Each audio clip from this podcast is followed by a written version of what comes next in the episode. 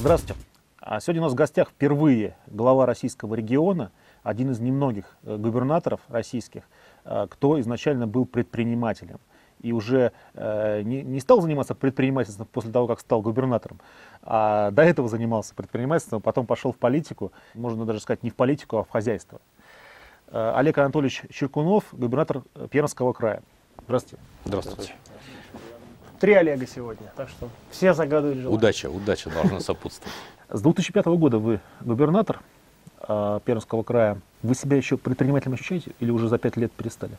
Я иногда там с гордостью говорю, что я там, большую часть своей жизни проработал в бизнесе. А вот в последнее время посчитал, все, я как бы это, перешел, перешел эту грань. И, увы, получается, что большая часть жизни я уже на госслужбе. Как это не печально. Не могу впрямую вот ответить на, на вопрос по ощущениям. Я стараюсь себя чувствовать управленцем. А управленцу, в общем, неважно, каким проектом управлять. Ему важно, чтобы он был там, сложнее, интереснее. Там, и важно видеть свои результаты. Ну, так что скорее я вот компромиссный вариант выберу. Я ощущаю себя управленцем. Интересуйтесь, э, что происходит в ваших бизнесах, которые еще остаются как бы, действующими и развивающимися. А В какой-то мере да, но, честно скажу, очень поверхностно, даже на вскидку там основные параметры этих бизнесов не скажу. Просто по характеру, хотите верьте, хотите не, нет. Вот могу думать об одном деле. Я вот не могу работать в формате мульти, да, то есть вот и это успевать, и это хотелось бы, может быть и хотелось бы, но сосредоточиться не могу. Мне, я считаю, повезло, у, у меня очень хорошие, надежные, а, такие креативные управленцы на бизнесе, я могу выбросить это из головы и, в общем, там, читать в газетах о том, а, хвалят их или ругают, и вот на этом уровне. Ну и пос- смотреть годовые отчеты. А вот скажите, на Западе, ну, в моем понимании, в Америке пожил там несколько лет, и в Италии жил. В бизнес идут, чтобы уже состоявшиеся бизнесмены, чтобы, ну, защитить бизнес свой или бизнес. государство? В- Извиняюсь, на государственную службу, да, спасибо. Идут бизнесмены, которые уже состоялись, богатые, чтобы защитить бизнес, пролоббировать, ну или просто, чтобы помочь обществу, им это интересно. В России, как мне видится, в бизнес идут, Зарабатывать. в государственную службу идут, чтобы стать бизнесменами. Вот вы видите, какая модель лучше все-таки или правильнее? Все-таки идти на государственную службу состоявшимся уже человеком или идти туда, чтобы стать состоявшимся человеком? А вы знаете, у каждого, наверное, своя цель в жизни.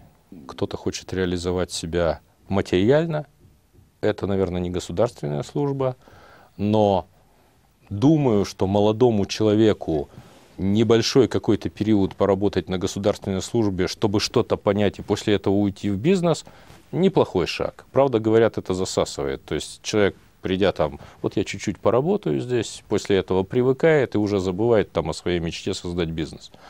Есть, наверное, и другой Ну, факт. бывает. Вот сейчас Да. Кирилл Андросов э, в правительстве, вы знаете, работал. Да. Ушел в свой бизнес, хотя он рядом с Владимиром Владимировичем сидел всегда на совещаниях. Вот ушел, я его встретил, он говорит, нет, все, буду свой бизнес делать. Ну, правда, это не один день поработал и, и не год человек. Человек там, Года четыре, по-моему, работал. ну, я, по-моему, он полжизни отдал там, Мгм. тому, что он работает здесь.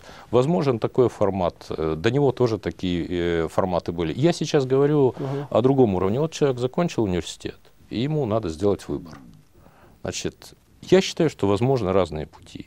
Мне, конечно, больше нравится, когда человек уже работая в университете, там что-то придумал, что-то хочет реализовать, у него есть какой-то проект, он этот проект реализует. Даже если не успешный, даже если не получилось, то он, по крайней мере, приобрел опыт. А в нашей жизни главное, что стоит, наверное, это опыт. Знаете, я ведь чиновником-то случайно, собственно говоря, стал, да. Значит, э, возникла ситуация, когда там ближайший товарищ стал губернатором, избрался губернатором, и ему надо было решать, кто ему представляет его интересы в Совете Федерации. Когда он сделал это предложение, Юрий сказал, Труд.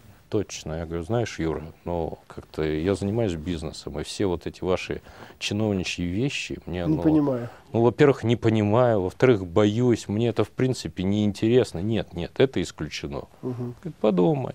Ну, я подумал, ночь, по-моему, да. Зал дал для себя вопрос. Вот с точки зрения там моего кругозора, вот здесь я что-то знаю, что-то понимаю, чувствую себя уверенно, там не знаю вообще. Может попробовать? Я принял это решение. Три года а, был сенатором и, в общем-то, поставил себе задачу а, разобраться в налоговом законодательстве уже не с той стороны баррикад, а с этой. Почувствовать себя профессионалом с точки зрения принятия налогового законодательства. Ну, думаю, что в тот период там в десятку людей, которые этим занимаются, вошел. Вот, то есть как-то вот человек ведь принимает решение, исходя из какой-то линейки. Вот какая у него линейка? Заработать много денег. Одна линейка. Я не говорю, что плохая, угу. хорошая. Другая линейка – самореализоваться. Я не знаю, смог ли бы я себе поставить задачу самореализоваться, если бы у меня не была, не была решена задача с материальным благополучием семьи мы, бизнесмены, а, всегда думаем, ну, и вы, наверное, так думали, что тут греха таить, что, ну, что чиновники, они же все тупые там, уроды, и ничего не понимают. Вот мы точно знаем, как сделать. Вот если бы мы туда попали, вот вы сейчас попали, туда и уже пять лет. Расскажите, и думаю, как, какие как, же, вы, как вы увидели нас? Вы понимаете, и думаю, точно так же думаю, какие же уроды бизнес, понимаете? Тупые ничего не понимают, да? Точно. Чушь, почему так вот? А мне кажется, если мне сейчас дай край управлять, ну, я так кажется, я бы его просто Америку там сделал, я бы все ну, разрулил, ну, так... все было бы хорошо, все бы жили, всем бы... Вот у меня же в компании все высокую зарплату получают. Почему я не могу сделать, чтобы все хорошо жили? Вот что мешает-то все-таки? Вам, вот вы пришли из бизнеса во власть, вот что вам мешает сейчас сделать маленькую Америку в Пермском крае? Ну, Америку я образно там, Запад. Так, Высокий уровень жизни, давайте так назовем. А, давайте Автострады начнем. красивые построить, вот, со съездами. Слышу, со съездами построили. построили. Представляете, в Перми появились первые вот эти, как вы показываете, да. штуковины, которых, в общем, можно сказать, не было или был там один. Построили объездную дорогу вокруг города Перми. Транспорт перестал заходить в город Перми. Соединили несколько микрорайонов трассами. Там сделали, больше горжусь не этим, больше горжусь, что в Перми появилась полоса движения общественного транспорта, по которым ходят трамваи, на которые никто не выезжает из, uh из автолюбителей. Но вы задали гораздо более там, важный вопрос. Уровень жизни. Uh А с производительностью труда у нас как? Это точно одна власть должна решить, чтобы у нас были передовые предприятия. Это мы должны решить? Или это вы должны решить, если вы сейчас пока находитесь там по другую сторону баррикад? Где-то ведь совместно задачку-то не решаем. Наша роль на мировом рынке разделения труда какова? Мы что вообще все вместе это производим? Ну, если вы рыночник, то вы мне это не должны предъявлять в качестве, э, в качестве недоработки. Это вы должны сделать. Рынок должен сработать, и вы должны завоевать эти рынки, поднять производительность труда за счет того, что вы их завоевали, и решить проблему благосостояния. Почему власть-то должна решать проблему благосостояния? Власть должна честно поработать на вас. Создать условия честно поработать на вас, на те налоги, которые вы заработали. Вы их заработали? Нет. Нет, Олег Анатольевич, у нас проблема в чем? Конкуренция отсутствует в стране. У нас, э, у нас в стране подкры, подкрышный бизнес, который зажимает, не дает пробиться нормальному бизнесу, он э, устанавливает свои правила. Слышу, слышу. И, и дает и плохую, тему, плохую да? производительность. Вот только то, точку поставлю здесь, да, если возможно. Да. Просто сформулирую. Проблема низкой производительности и нашей неуверенности на рынках внешней, куда мы поставляем там сырье, там что-то другое, и не можем поставить. Это наша общая проблема. Теперь супер то, что вы сформулировали. А, отсутствие конкуренции. Только давайте чуть шире посмотрим. Не только вот кто-то кого-то зажимает, а давайте более глобально. Мы говорим, у нас страна с рыночной экономикой. Говорим, а реально в рыночной экономике что у нас? Товары народного потребления. Да? Угу. Значит, здравоохранение не в рыночной сфере, не в рыночной, ну, оно осталось государственной. ЖКХ чего-то там тихонько-тихонько выползает только в рыночную сферу, но, но совсем недавно, да? Дальше. А давайте по отраслям пройдем. Газпром. Газпром. Энергетика. Без комментариев. Энергетики не надо. Энергетики выползли отчасти. Они еще монополисты, но они хотя бы структурировались с точки зрения того, что у них какая-то хоть конкуренция зарождается, и сильно они отличаются от Газпрома. Это скорее в плюс, но это тоже начало процессов. Значит, а, машиностроение. Даже если там нет государства, то организовано это никак как государство. Во-первых, они сидят на государевых заказах, в основном там обороны, Газпрома, там еще чего-то. Они огромные, они не структурируются, они ничего не отдают по, коопера... по кооперации малому бизнесу. Они тоже забрали у него. Так вот, почему у нас не развивается конкуренция и малый бизнес? А у них, у нас нет рынков сбыта. Либо государство это забрало, либо монополия, либо неструктурированные крупные мероприятия, э, предприятия, которые работают. Вот эту задачку действительно надо как-то решать. Но и другая тема. А, будем так перекидывать. Там, я поиграю в этот раз против бизнеса. Да? Знаете, захожу там в магазин, э, какие-нибудь примитивнейшие товары, совсем примитивнейшие на полках, да, ну, на скидку там можно и продукты питания там какие-то взять, там, вот в Москве там э, помидоры, Франция, Голландия, картофель, Бельгия. тоже Бельгия, там прочее. Только одна мысль. Слушайте, а ведь кто-то должен из бизнеса взять это, увидеть там циферку, сколько это стоит, Мгм. сказать, слушайте, так я вот на этом буду богатым. То есть я же сейчас пойду растить, торговать. Не происходит, да? Скорее, проблема не только бизнеса, какая-то наша совместная. То есть нет этого мотива, нет мотива заниматься предпринимательством. Может быть, просто потому, что легче заработать где-то в другом месте. На природных ресурсах и на власти. Да? То есть мотив не тот. Мотива сейчас взять и поработать, его, в общем, немного, на мой взгляд. Это напрягает. Олег Анатольевич, как вы относитесь к ситуациям, когда есть э, глава региона, не вашего, а других регионов, и он занимается управлением, и вот э, его родственники показывают талант в каком-то бизнесе, причем в этом же регионе. Не в других регионах, не в других странах, а вот в этом регионе у них просыпается глубокий талант к бизнесу. Значит, не хочу говорить про других. Я считаю, что ключевой вопрос, если ты руководишь процессом, то ты можешь быть только по одну сторону баррикад. Скажем, если у меня есть бизнес, то он не может быть, работать с бюджетом ни в чем. Понимаете, если я что-то покупаю, с одной стороны, как бюджет, я не могу продавать с другой стороны и так далее. Или должен задекларировать конфликт интересов. Да? Очень такая тонкая вещь. Но ведь это, это один минус. Есть другой, когда нет бизнеса у человека, предположим, да? Нет бизнеса человека. И ненавидит он этот люто бизнес. И, честно говоря, чтобы на власти зарабатывать, лучше бизнес не иметь. Бизнес – это же проблемы, расходы, заботы, да. Ну уж если говорить про нечестное зарабатывание, ну так зачем? Можно ведь заниматься без расходов одними доходами. Понимаете? То есть взяточничеством, по сути. Конечно, конечно. А вот еще скажите, как, опять же, как вы наш как переходник между Да, бизнесом да. и властью, я хочу от вас очень интересно услышать, я думаю, всем нашим э, зрителям, а, а почему вот, ну, все-таки вы тут, да, власти, вы почему вы так нас ненавидите? Почему-то вот каста, да, вот вы считаете, что мы все варюги, там, бизнесмены, там, хапуги, так вот, почему? А мы вас соответственным образом считаем. Понятно, тоже зашоренность есть. А все-таки в чем? Мне кажется, вы нас должны любить, обожать, взращивать, мы налоги там и так далее, и так далее. А к нам отношение какое? Да ну там посадить, расстрелять, козлы. Вот почему такое отношение у А, власти к нам? Или это все-таки советские еще люди, они уходят? У них отношение как у советской власти, помните, как к этим, к цеховикам каким-то? Или вот в чем тут проблема-то? Сам задаю себе вопрос этот, ответа, наверное, нет.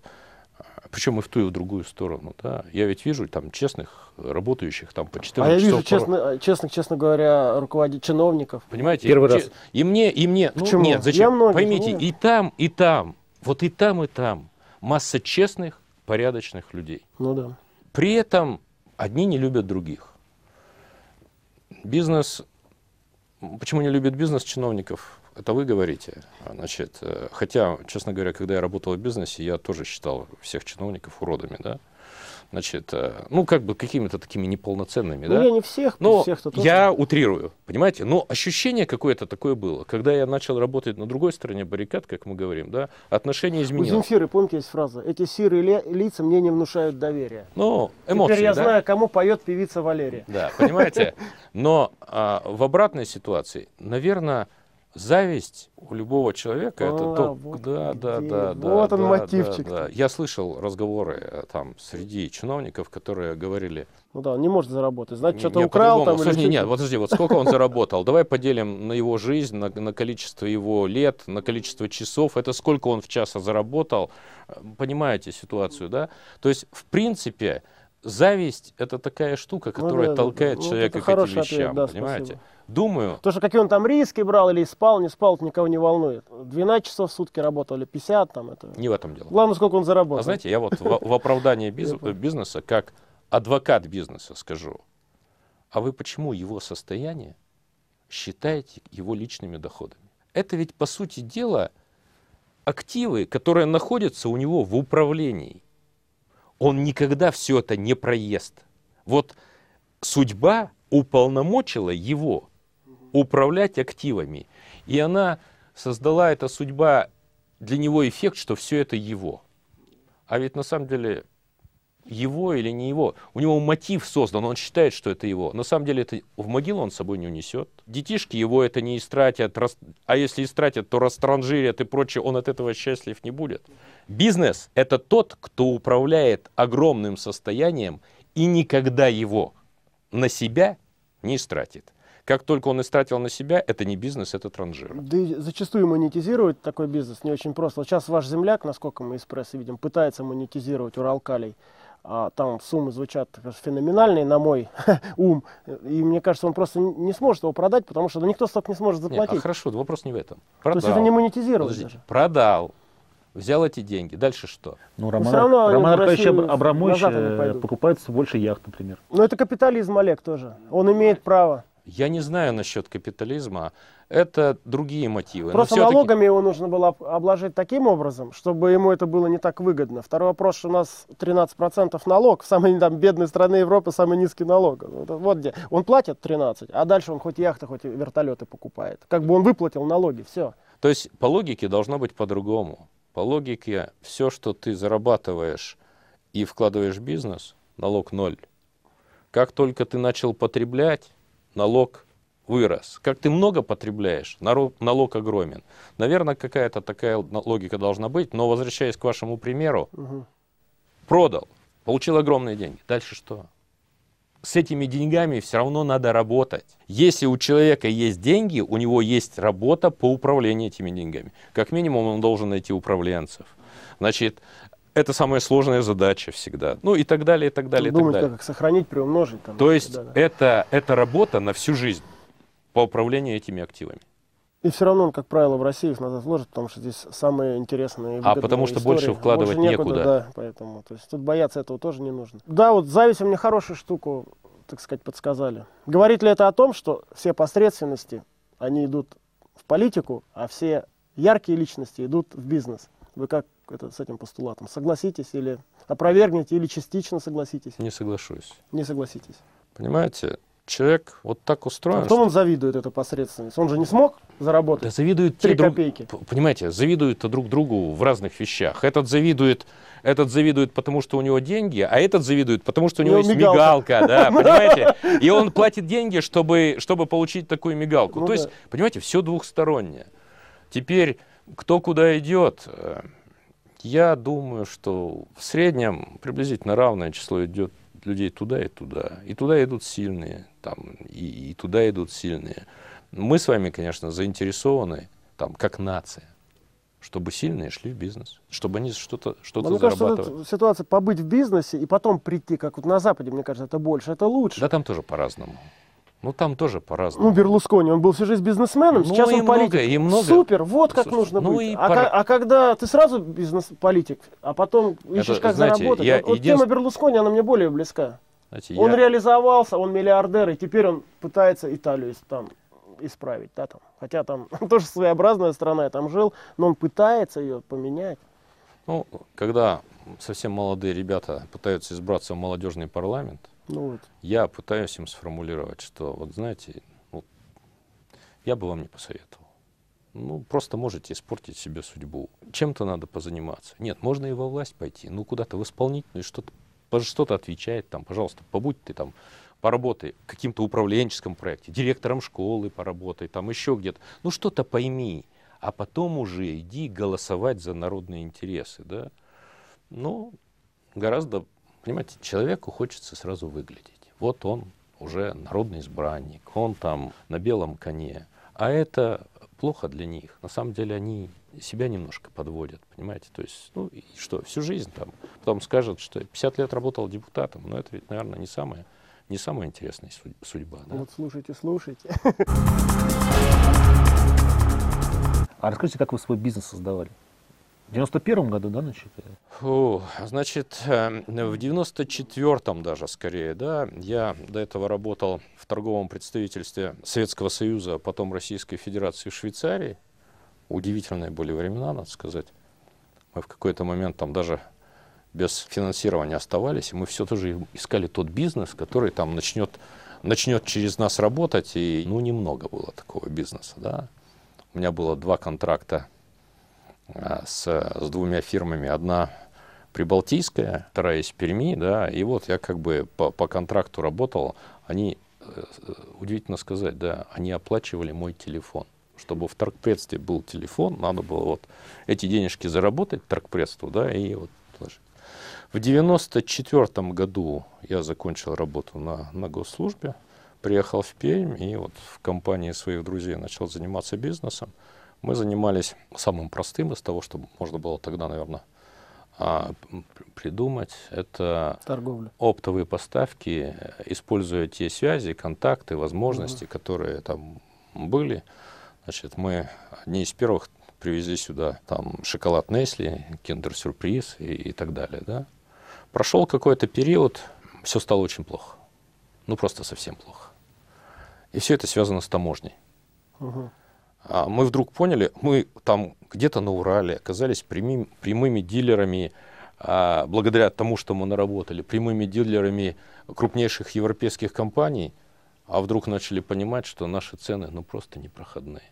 Вот тогда мы столкнулись с этой самой черной растаможкой. Угу и, и поняли... Олимпийские комитеты там какие-то? Точно, там слепые, глухие, да, да. олимпийские комитеты.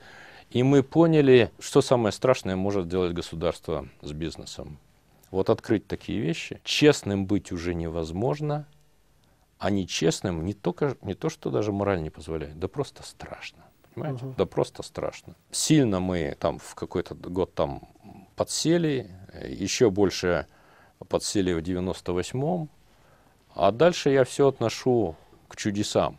Да. Я не знаю, почему меня заинтересовала розничная торговля. Просто вот там с магазина, там, пришел в магазин. То есть не оптом продавать, а вот непосредственно человеку, да?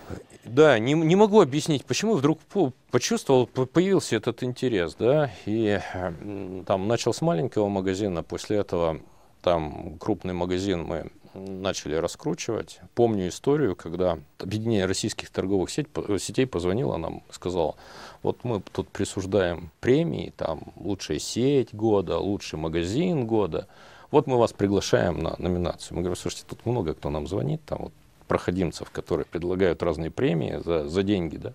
Говорит, да вы не понимаете, вы первые. Я помню самое главное одно, когда мы вот привезли вот эту, эту штучку, эту, там какой-то, я помню, как это выглядело, премия, да, какая-то штука, люди плакали, потому что они вложили свои силы, и вдруг кто-то неожиданно там признал, что они лучшие, представляете? Ну, это, пожалуй, был самый первый мой успешный проект. Не мой лично, работала целая команда. Я там что-то на старте запустил, люди это подхватили. Потом потихонечку, потихонечку, один проектик за другим. Сейчас 26 магазинов, да? Где-то тогда. А сколько стоит такая сеть 26 магазинов? Я могу сказать, что оборот там в районе 5 миллиардов, ну, посчитайте по обычной схеме что-то. У нас ритейлеры все побывали. И Галицкий Сергей был, и Олег Леонов, это Дикси, и Олег Жеребцов, это Лента. То есть у нас только Лев Хасис, он обещает, придет. То есть практически здесь вы тоже пред... будем считать, а, что вы ритейлеров а, а вот посмотрите, сколько людей почему-то ушло в розницу, никакого отношения к ней не имея до этого. Да? Они вот... все вот это именно рассказывали. Им помогло отсутствие вот этой связи между советской торговлей и... Как ну, они... какая-то неожиданность. А у меня первая встреча с розницей, а, я приехал сюда, в Москву, мне сказали, что вот есть хороший магазин, да, маленький какой-то магазинчик самообслуживания, вот такие примитивные вещи, знаете, типа цены, там, наклеющие бумажки, там, прочее, прочее. Меня водил по магазину человек, у которого значок Академия. Ну, я говорю, слушай, а что это такое у тебя? Он говорит, а я физик-ядерщик. Я говорю, а что ты делаешь здесь? Он говорит, ну, понимаешь, многие ребята уехали, я вот здесь остался. А почему ты сюда пришел? Он говорит, знаешь, а я ученый. Вот если ты в рознице что-то сделал, какое-то изменение, то вечером там, по звуку кассовых аппаратов ты понимаешь результат. В опте ты изменения оцениваешь через месяц. В промышленности через год. А я ученый, к сожалению, я не могу вспомнить, кто это, да, может найдется. А я ученый, мне это страшно интересно. Какой потому магазин? Что я не могу вспомнить. Вообще не сетевой, вот простой магазинчик, вот что называется там, это, микрорайона. А как случается, что вот э, э, таких вот, как вы, очень мало ярких руководителей? Блог ведет, А, всякие там... Меня, кстати, пару раз звали в Пермь, и на... я не приехал, извиняюсь, сейчас наружу приеду, на экономический какой-то форум, потом какие-то все время какие-то события, связанные там с культурной жизнью, артистические, там постоянно какие-то происходят вещи, связанные с музыкой, что я очень люблю. И вот я знаю, что сейчас какой-то у вас там есть креативный фестиваль, Артем Лебедев что-то там разрабатывает. Вы про это, если хотите или можете, расскажите, но основной вопрос в том, а вот почему есть люди, которые на местах во власти могут быть такими яркими, харизматичными, не побоюсь этого слова, без всяких тут подлизываний, и креативными, и, и, и есть вот такие серенькие. Вот как вот тут вы... А люди все разные. А, губер... Ну, нам всем хочется, чтобы все наши руководители Под... были вот такие. Вот подождите, вот не так. Зачем нам и Вот есть человек, к которому я отношусь с глубоким уважением, угу. и который, наверное, прямая противоположность мне. Шеймиев, понимаете? Ну, он мудрый такой там. Ну, ну там совершенно может, другой. Там, может, национальный колорит какой-то еще. Дело не в этом. Люди все разные. И здесь, и в бизнесе. Ну что, в бизнесе все яркие? Все одинаковые. Вот все такие, как вы сейчас. Вот выйдем, всех бизнесменов построим в ряд, и они будут все такие, как вы. Нет. Точно так же. Я не пытаюсь уйти ответ. Я действительно так считаю. Угу. Люди самые разные. Угу. Многие из них там в чем-то другом сильны.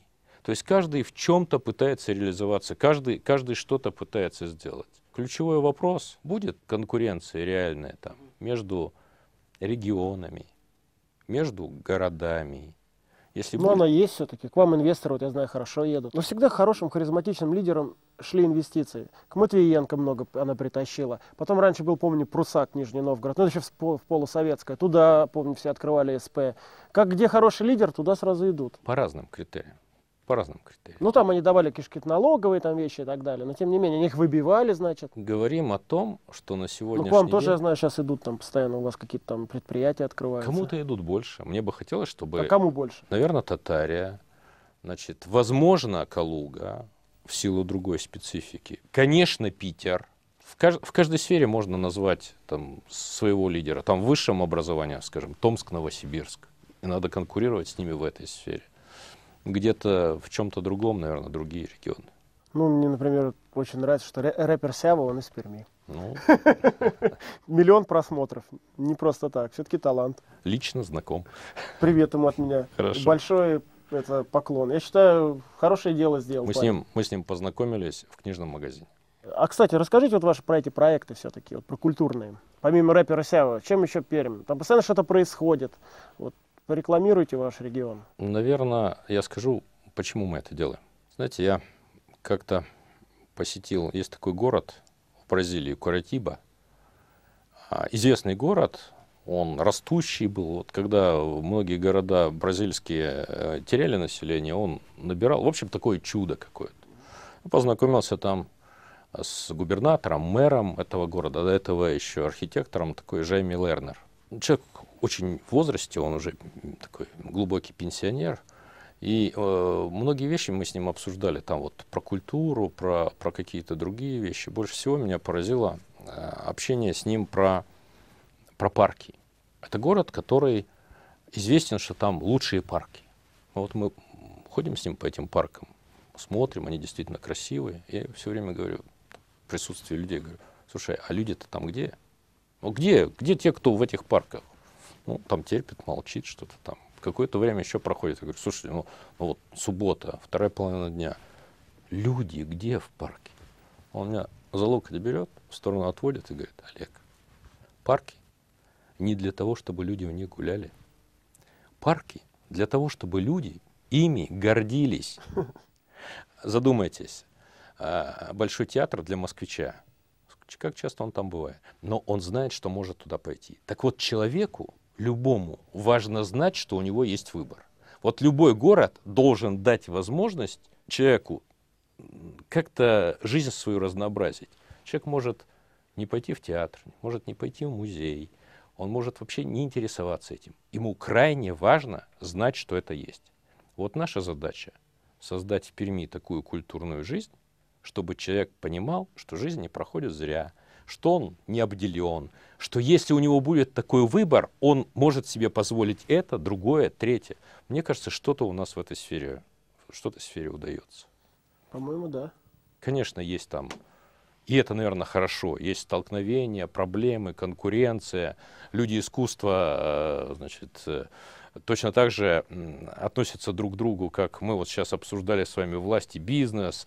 Э, современное искусство не нравится одним, другим не нравится традиционно. Хорошо, когда во время кризиса люди спорят на тему культуры. Я, помимо того, что предприниматель, я еще и блогер, я еще и писатель. На этой неделе только получил вот из типографии, из, э, из Чехии свежую, ограниченную серию книгу свою, я такой, как все, тысяча штук. Она вообще выйдет тиражом только в сентябре. Все, уже завидую. Да, и, ну, может быть, тут все про меня написано, что я на самом деле делал и делаю.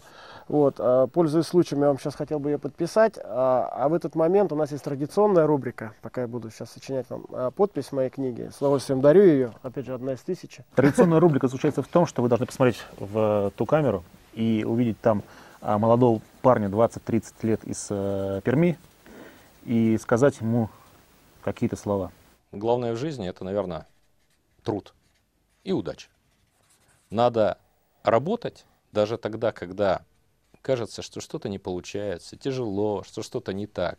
И удача должна рано или поздно прийти. Я не знаю тех людей, которые стремились к какой-то цели, которые трудились, которые вкладывали свою душу в какое-то дело и были бы неуспешны. Старайтесь свою судьбу сделать сами, и удача придет. Хорошие слова, э, что Олег Анатольевич не знает людей, которые хорошо бы трудились и были бы неуспешными. Это такая умная, мудрая мысль. Кстати, как один последний вопрос. У нас свет в конце туннеля есть, мы все-таки выходим, какой-то тренд есть, вы-то встречаетесь на другом уровне, мы-то только видим по телевизору урезки, а вот вы считаете... Так вам-то должно быть виднее.